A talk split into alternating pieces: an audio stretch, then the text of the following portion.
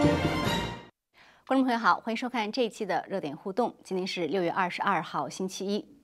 最近一段时间，中国南方暴雨不断，洪水肆虐，许多人对三峡大坝是否会出事感到非常担心。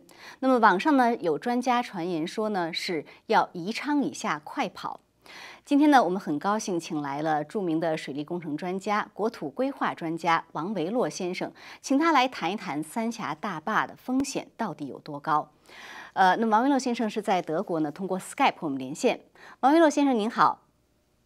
呃，方飞你好，观众大家好。好，非常感谢您呃能参与我们这期节目。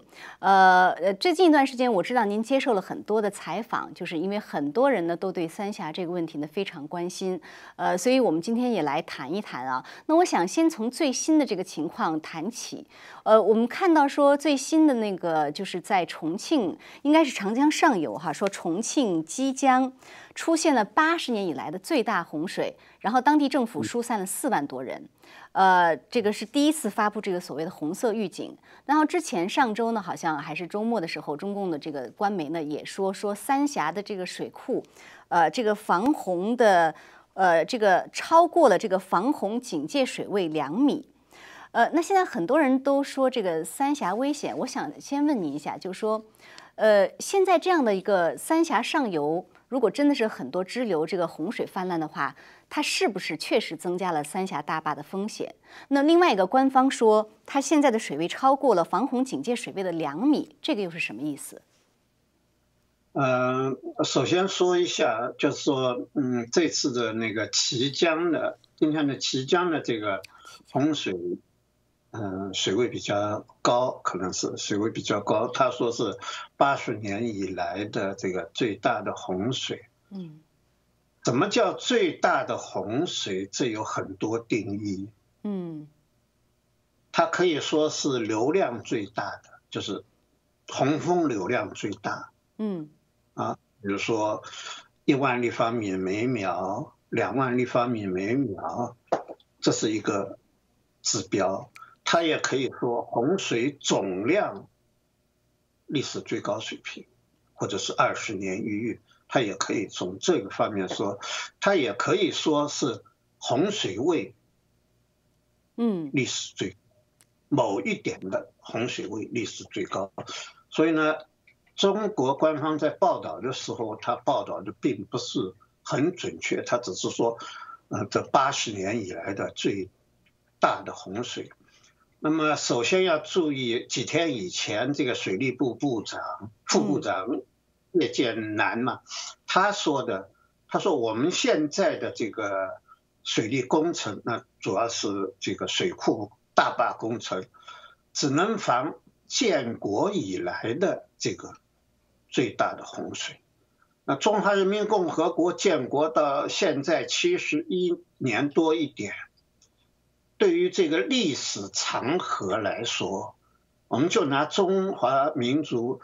有文化的记载的、有文字记载的这个历史来说的话，这七十年对于那个几千年，那是一个很一个时间段。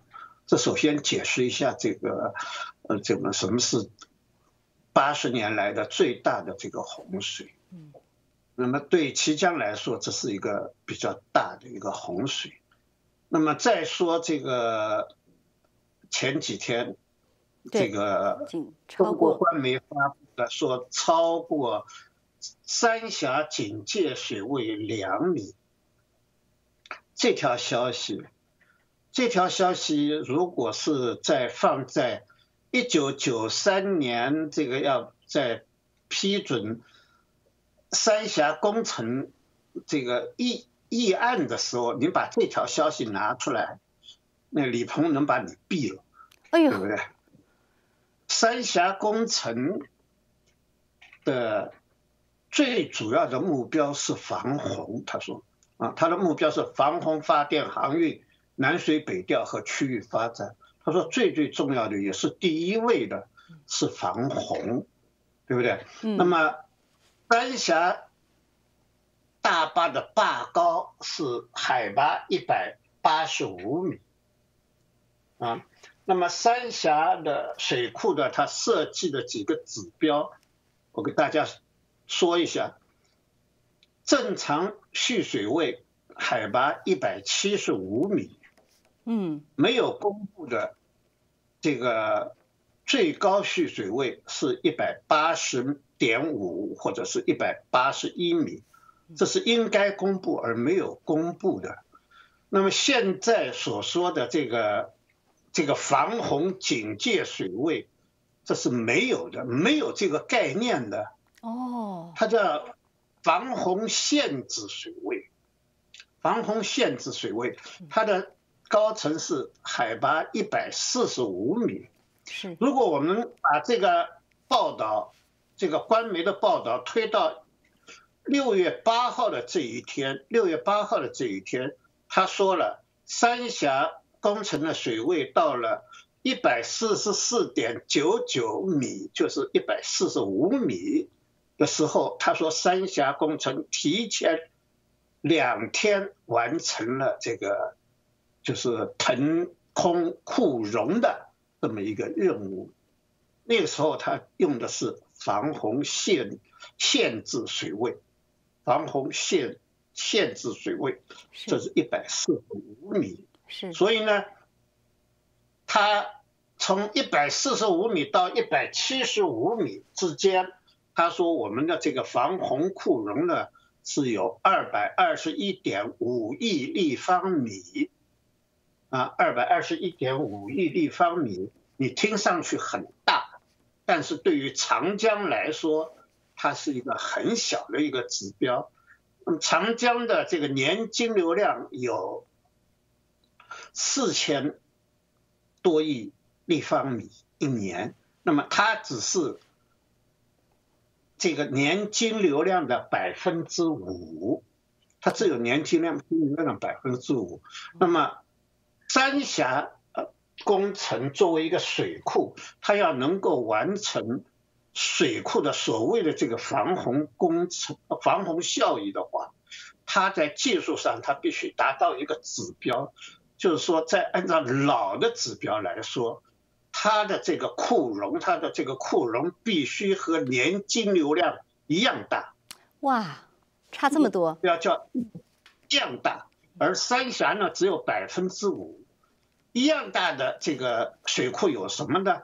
就有埃及阿斯旺的这个大坝的这个水水库大坝，它的指标是超过了一，它的水库是超过了一，所以呢，它的这个。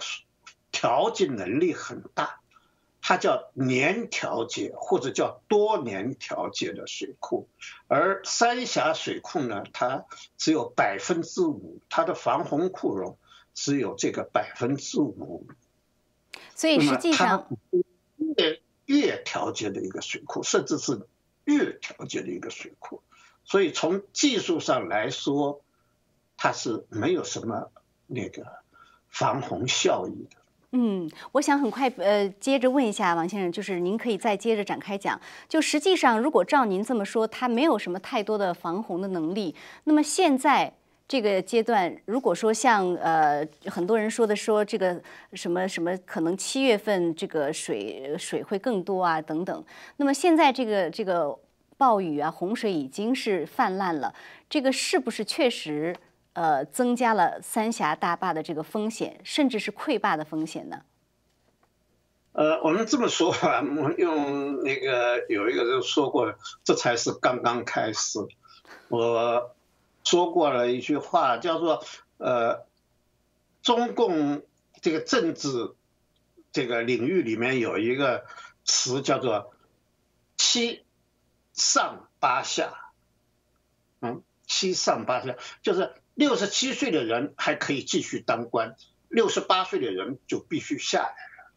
其实这个词是来自于长江的洪水，长江洪水它叫七下八上，七下八上什么意思呢？就是说按照这个历年的统计，长江洪水最常出现的时间是在七月下旬和八月上旬。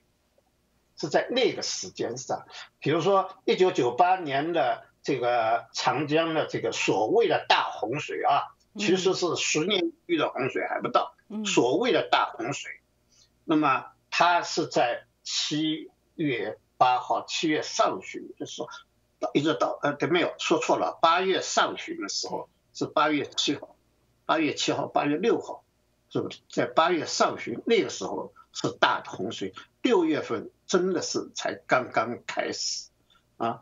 那么，我们可以说，这个上游的这个洪水越大，对于三峡水库的压力，它是应该是越大。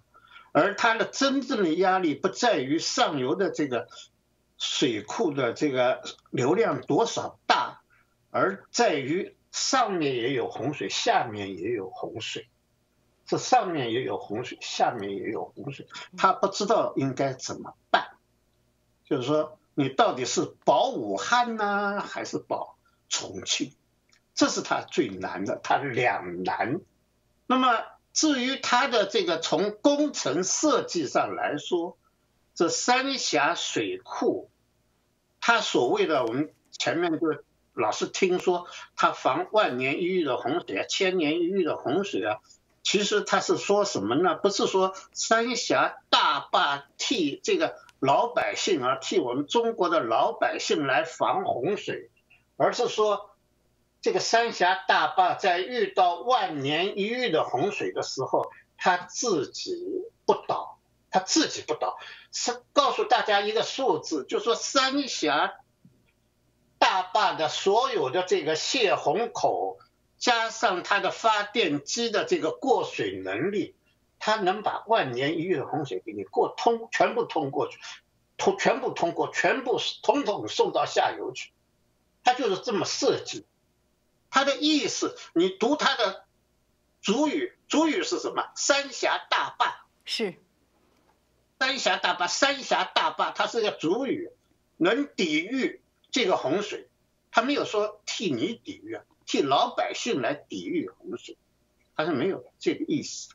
所以，所以，如果他老是说你，你理解错了，对不对？尽管他都是。这三篇文章都是出自于新华社，而且我还可以告诉你，都出自于新华社的驻三峡呃大坝工地的一个这个记者站，而且都出自于一个人，嗯，出自于一个记者，这个记者叫支永峰，嗯，他是这个原来是记者，后来是记者站的站长，现在又大概提升了吧。都出自于出自于他一个人，对不对？他最后的官方的解释和你们说，不是我们错，是你错，你你你你没听懂我们的话，对不对？所以我理解一下啊，就是说，实际上呢，就是如果说洪水太大呢，这个三峡这个照您所说的这库容量并没有那么大，那他如果说让洪水处在他那边超过了他的这个限度，呃，这个三峡大坝本身会出危险，所以他必须要泄洪。但是它一泄洪呢，又会增加下游城市的危险。让它过都都通过去，对不对？都通过去，它它这是它的功能，它所谓的功能。首先保它的命比保你的命要重重要。那是不是通过水坝这样的泄洪，其实比天天然的洪水这个破坏力更强呢？呃，这个是那个几年以前长江水利委员会的。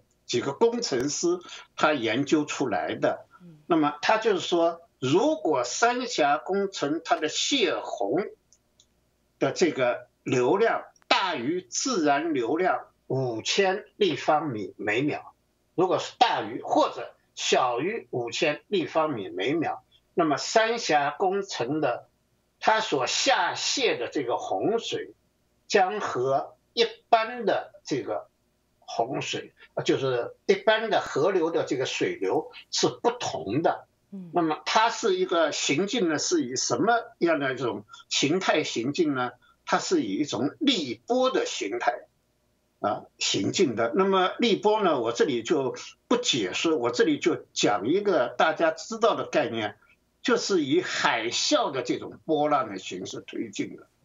哇，就是海啸的那种波浪。那么它的速度呢，要比一般的波浪快。他说的是，如果是出现大于或者小于五千立方米每秒的这个泄洪的流量的时候呢，它的流速呢是原来的五倍，它是原来的五倍。那么如果流速是原来的五倍的话呢，那么就是它的破坏力就是二十五倍，这和汽车一样的。是吧？欧洲老让人开车开开三十公里、五十公里的都不没办法开的，对吧？也难以创始人啊。美国人喜欢到德国来开车飙车，说德国的这个高速公路上没有车速限制的，啊，你开两百公里也可以。那但是你要开两百公里的话，你车一撞的话，你肯定车就没了，人也没了，对不对？是。怎么车速越快的话，它的破坏力？不是一个正比，而是一个平方比。所以就是像您，嗯，请讲。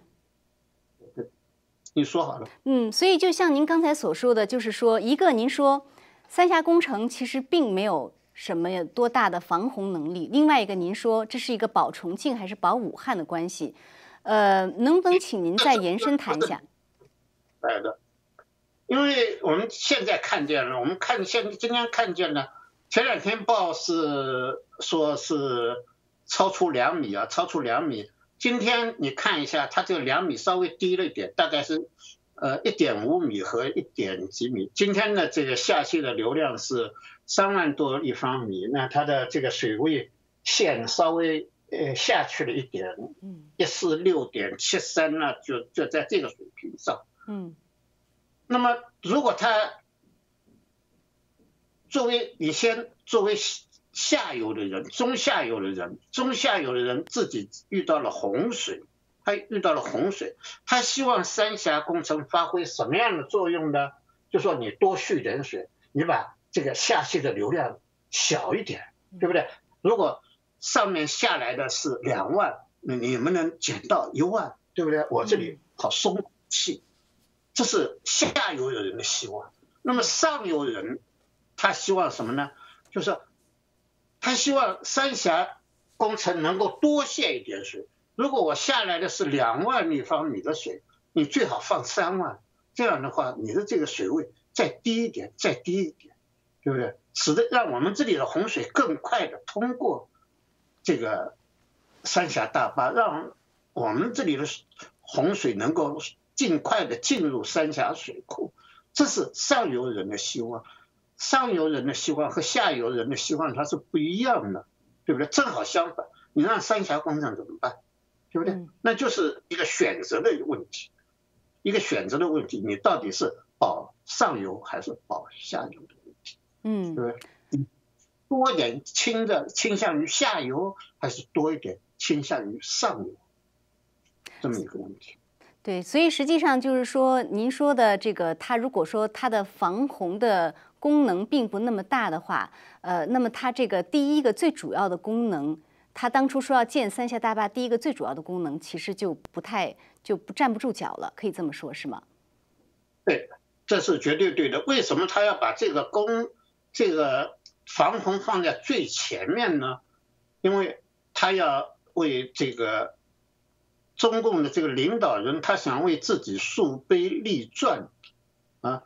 做一件大的工程，能够这个流芳千世的这个，所以他老是在那里说，江泽民和李鹏都说这么一个东西：功在当代，利在千秋，对不对？功劳是我的，当代的是吧？会流传千秋，对对，千秋啊，一一千年都是有好处的。那么他为什么呢？他其实他的真实的目标是发电。它真实的目标是发电，而不是防洪。它发电呢有一个问题，因为你发电的话，三峡大坝工程在一九二七年的时候，民国的有一个工程师曾经做过一个规划，是七级水电大坝，七级大坝，每一个坝的这个发电站累积起来，它可以相当于你三峡的这么一个大坝。对不对？但是它是总的库容没有这么大，它也没有什么防洪的功能，但发电量它肯定就是装机容量很量，它的发电量可能比你还要多一点。但是你造了七个大坝的话，那你就不是世界第一呀！这中共领导人最要的就是世界第一啊！你看一九九七年大江截流的时候，这个江泽民在那个截流大会上说的这个三峡大坝工程创造了多少多少个第一啊，世界第一啊！就是连移民人数，对不对？移了这么多人，其实是一个罪恶，对不对？他都把它当做世界第一，当做光荣的事情来，来，来吹捧的，这这你也没办法。其实它的真实的目的是为了发电，但是发电的效益又不行。您好像是说，对，发电的效益很不好，就是说，嗯，中共搞经济的最大最大的问题是经济效益不好。我们对比一下，世界上这个三峡大坝是。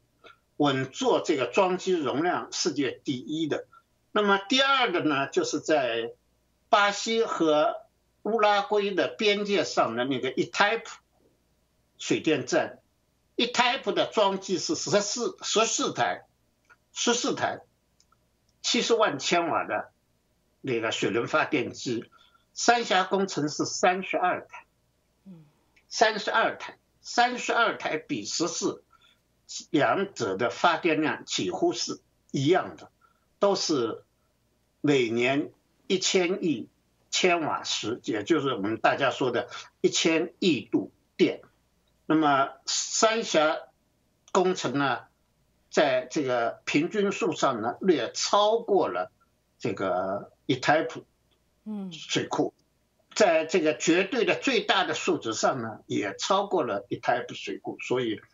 那就是说，三峡呢，它的发电量是最大的，但是它是用了三十二座水轮机发了人家十四座嘛。是，呃，下面我还是想问问您，这个大家最关心的问题，就是三峡会不会溃坝的问题。您知道，就是去年以来不是一直在有流传吗？说三峡这个变形嘛，哈，这个我不知道，不知道这个这个图您有什么样的看法？那么现在呢，再加上今年这个洪水，呃，来的又这么早，而高峰期还没有到，所以就您来看，就是说这个三峡溃坝的这个可能性到底存不存在？到底有多大？嗯，OK。那我们现在讲到的是一个就是呃风险啊，就溃坝的风险那这个问题。那么中国是世界上水库大坝最多的国家啊，将近一半的水库大坝都在中国，而且这一半的这个水库大坝都是中华人民共和国期间建造的，中国的这个。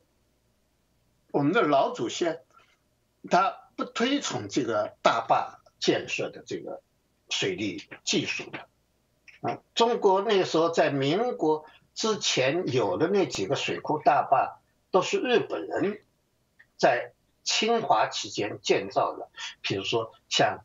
丰满电站呐，像这个新丰电站呐，像闹德海电站呐，这将近二十座，一共二十座电，二十多一点点嘛。这种电站，这是到一九四九年中国有的这个电站，对不对？那么中国的这个水库溃坝的这个数量呢，也是世界第一的，也是世界第一。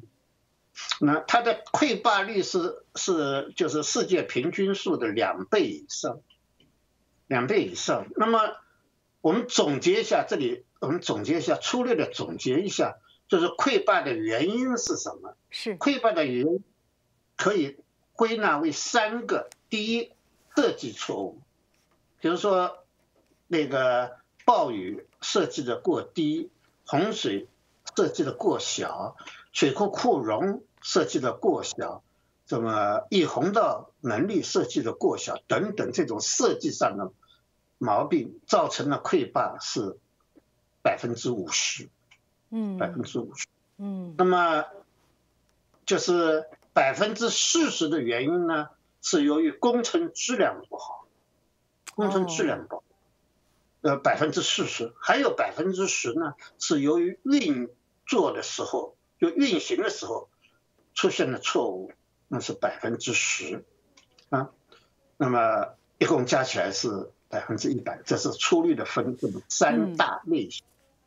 那三峡的工程设计，它的错误啊，黄万里先生的这个大儿子叫黄高冠宏博士，他就是和中国的很多网友一起，从二零一零年开始到二零一五年，对三峡工程进行了就是五年的连续的观察和那个呃。就是分析，那么他写了一篇文章，指出了三峡工程的三大致命设计错误。他的这篇文章呢，大家可以在李南央新编的这本书上，也是新发表的这本书上，《三峡》这本书上有，大家可以去看。王冠宏博士的这个呃这篇文章，他总结了这三个，第一个是。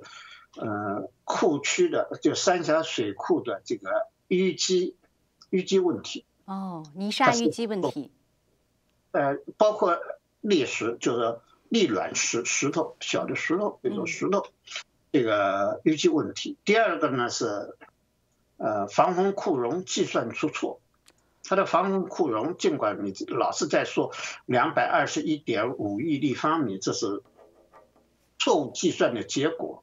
啊，他他也给他算了，因为他用了那个谷歌的地图的这个程序，然后把那个很仔细的分段进行计算，他计算出来的能证明这是错误的，这是第二个错误。第三个是清水下泄，清水下泄的这个这个。威力吧，远远超过原来这些人的所的设的设想，这是这就证明了这个他的设计是错误的。这个设计错误不但是黄冠宏呃先生他已经指出了，也证明了，就连三峡工程的这些这些就是太懂们，他们自己也承认了。对不对？也写信向中央领导说这个错了，这个水库库容算错了。但是呢，他又向中央戒严呢，就说提出建议呢，就说这个事情可千万不能告诉老百姓了啊。那么他是写给这个国务院三峡建设委员会副主任委员郭树言的。那郭树言怎么处理呢？拿到这个信以后怎么处理呢？他就批给总理，就交给总理，总理呢，然后又批给李鹏了。好了，这个事情就没有下文了。怎么处理这个，就就没有了，嗯，对不对？但是这个问题永远是存在的。所以说，这百分之五十的这个设计错误的可能就已经存在了。第二个是工程质量的问题，工程质量的问题，我要在这里讲，我能给你讲六个小时工程质。像讲故事一样的，那么我只在这里讲一个一个人，这是一个美国的一个呃那个博士叫马可安博士，他计算了一下，就说三峡这个混凝土啊，这么多，它不是混凝土这个大块吗？是它的混凝土里面的这个钢筋啊，每立方米混凝土里面所有的钢筋只有十六点五。公斤重，十五十五点十六点五公斤重的钢筋相当于什么呢？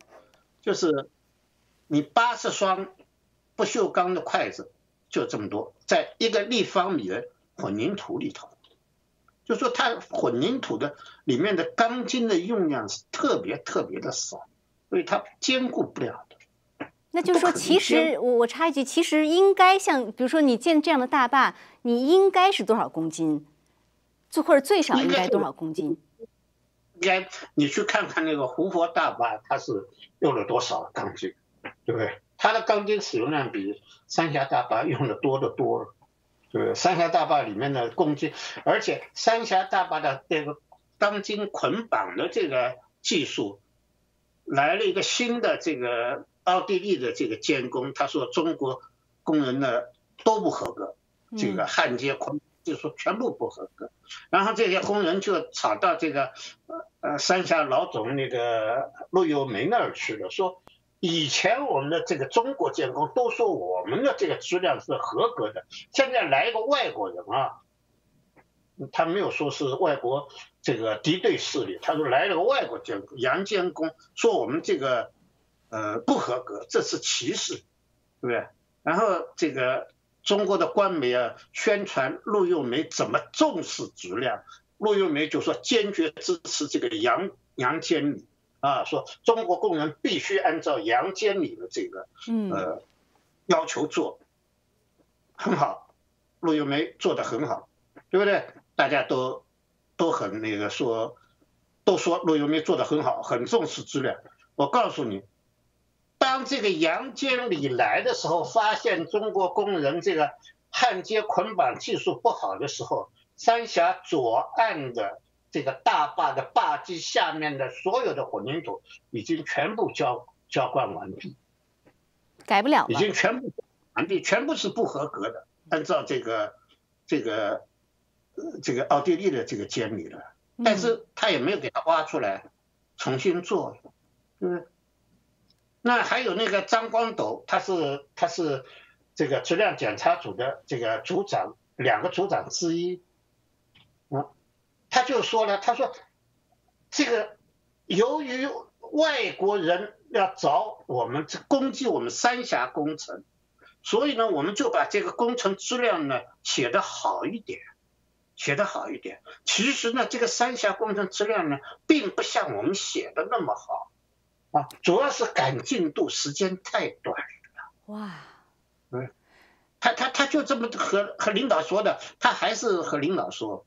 还是和领导说，领导也是这么批给谁，然后转给谁，然后就画个圈就没事儿了，对不对？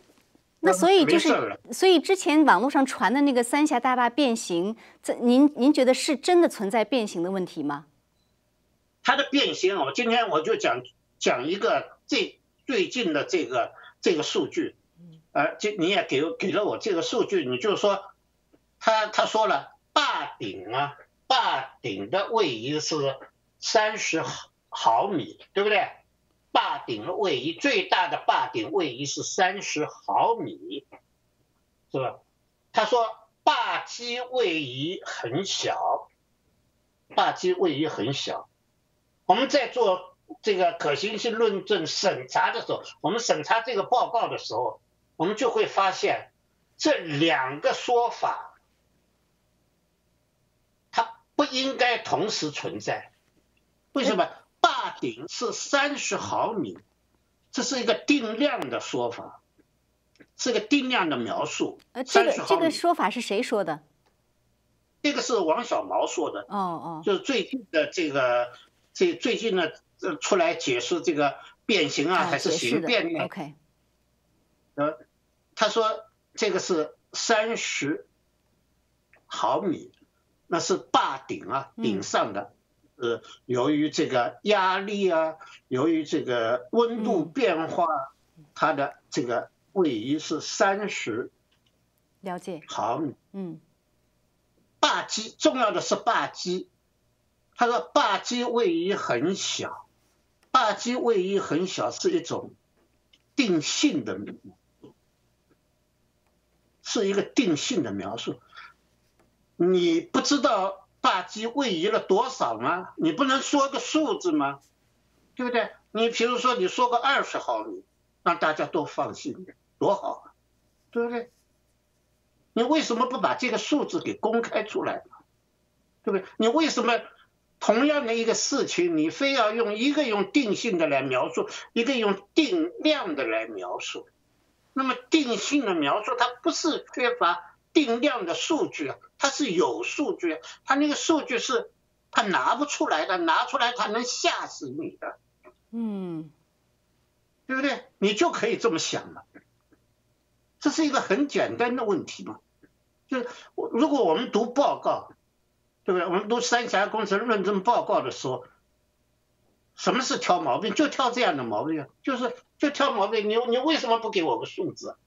对不对？那所以，给我个数字。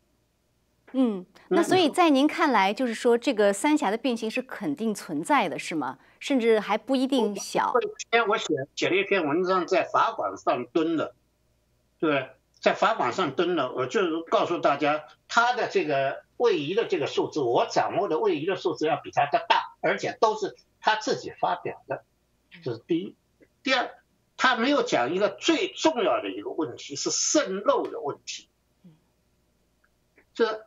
坝底坝基渗漏的问题，这个漏水的问题，嗯，那最近呢，这个丹巴这个这个县的一个就是堰塞湖这个溃坝了。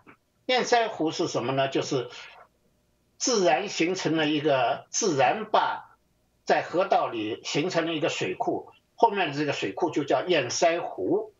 那么它往往是被会被这个水流给冲垮的，它会被水流给冲垮。它被冲垮的第一步是什么呢？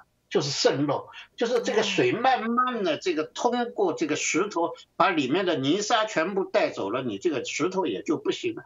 水流越变越大，哗一下子把你的这个堰塞湖的坝给冲垮了，然后就形成一个溃坝的洪水。你看到这个。呃，丹巴县的这个是，对，就这张图，这个旁边的河流旁边的房子都被冲垮了，这老百姓被转移了，下面的这个水电站也被淹掉了，被冲垮了，是，就是这么一个过程。那么溃坝往往是先起于渗漏，他为什么不说渗漏呢？你你告诉我渗漏啊，嗯，对不对？我已经把我的资料告诉。呃，写在我的文章里头了，大家可以去考虑。就是说，中国的记者，中国官方的很多记者，他往往他问问题的时候，他不再往前再问一句，问一句，真相就在那个地方，真相就在那个地方。嗯，我说句这个闲话，就是说，这个中央电视台的董倩在采访。这个武汉市市长周先旺的时候，周先旺说中央没有给我们授权，对不对？我们报了，中央没有给我们授权，嘎哒，董倩不问了。董倩，你就再问一句啊，你什么时候报的？谁不给你批啊？不给你授权？他不敢问了。问一句话，真相就在那里啊。嗯，对不对？你你不能说他说的，给你一个这个大机。位移很小，对不起啊，告诉我什么是很小，什么是很大？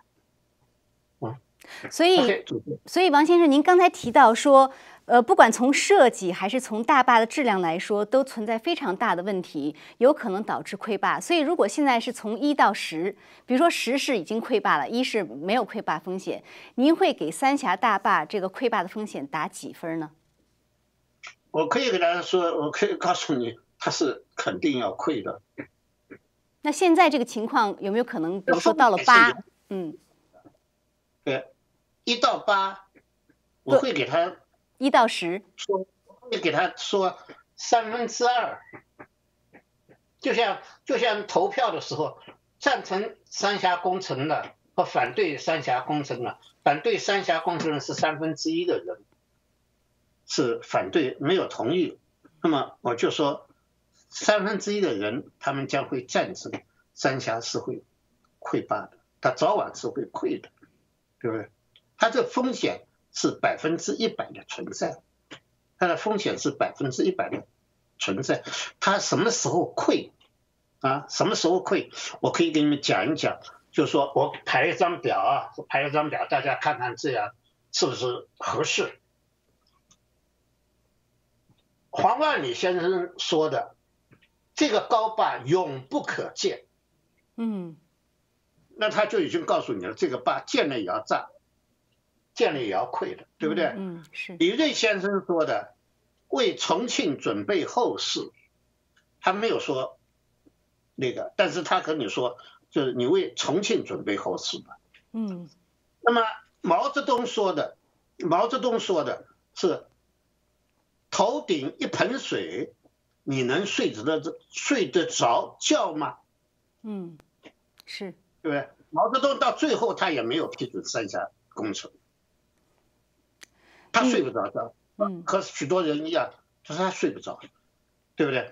那么还有谁说呢？这个李克强说的，李克强在二零一三年发布了一个三峡呃那个水利枢纽的安全条例，派了这个四千六百个解放军去，然后还是水陆的，有巡逻艇啊什么的，嗯，对不对？那他为什么派四千六百个官兵去啊？四千六百个官兵，你的这个费用是多少？他还没算进去的，嗯四千六百个官兵，他费用是多少？对不对？他为什么要派去？他就怕，他这个三峡这个工程，他是弱不禁风的，弱不禁风的，不是像他们说的什么原子弹炸不了啊，导弹炸不了的这种东西。那三峡上面，你说它斜不斜，歪不歪？你真的很厉害，对不对？现在的技术很简单，你放一个放一个那个就是什么，这个嗯呃，那飞机，遥控的飞机飞一下，你就知道了它是歪的还是直的。是好，呃，王明乐学，因为还有只有几分钟啊，我我想还是再问您一个很关键的问题，因为最近有网络上有传言说，专家说说这个呃三峡这个情况很不好，然后说宜昌以下跑，呃，我想问一下，您怎么看宜昌以下跑这句话？那么对于很多在商三峡上游、下游的民众来讲，呃，他们有什么办法去预防呢？怎么自保呢？在这种情况下，那个呃，首先要说一下，这个中国现在已经出来辟谣了，说呃说那个，对，听说是辟谣，不知道是真的是不是他讲的，还是说他不敢承认？嗯说他不是他讲的，但我们先比一下，他和李文亮的同样是造谣，就说我说的是这这这个这个信息是造谣，他说的是造谣啊。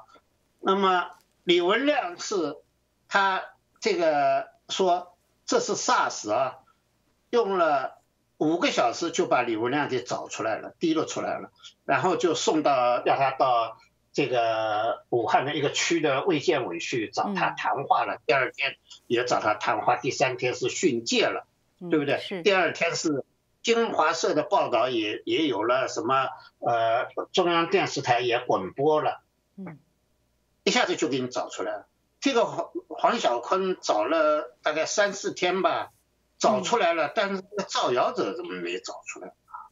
是对不对呃我们因为还有两分钟，嗯，请您讲，嗯，对，三峡以下跑，没地方跑，宜昌以下，嗯人太多，人太多，三四亿、四五亿人呐、对不对？往哪里跑？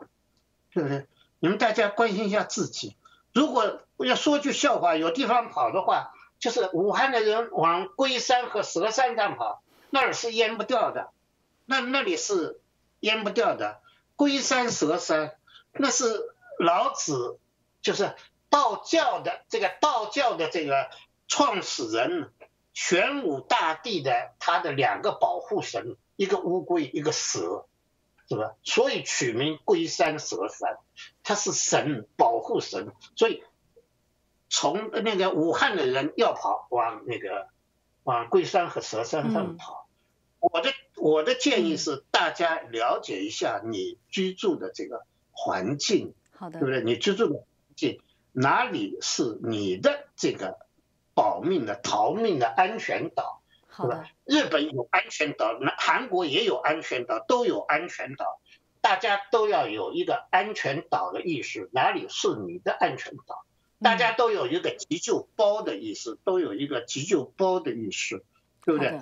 那么好，那那三峡以下跑，我再说一句啊，再说一句，就是说，我说别忘了戴口罩，啊，不要忘了戴口罩，这是疫情期间。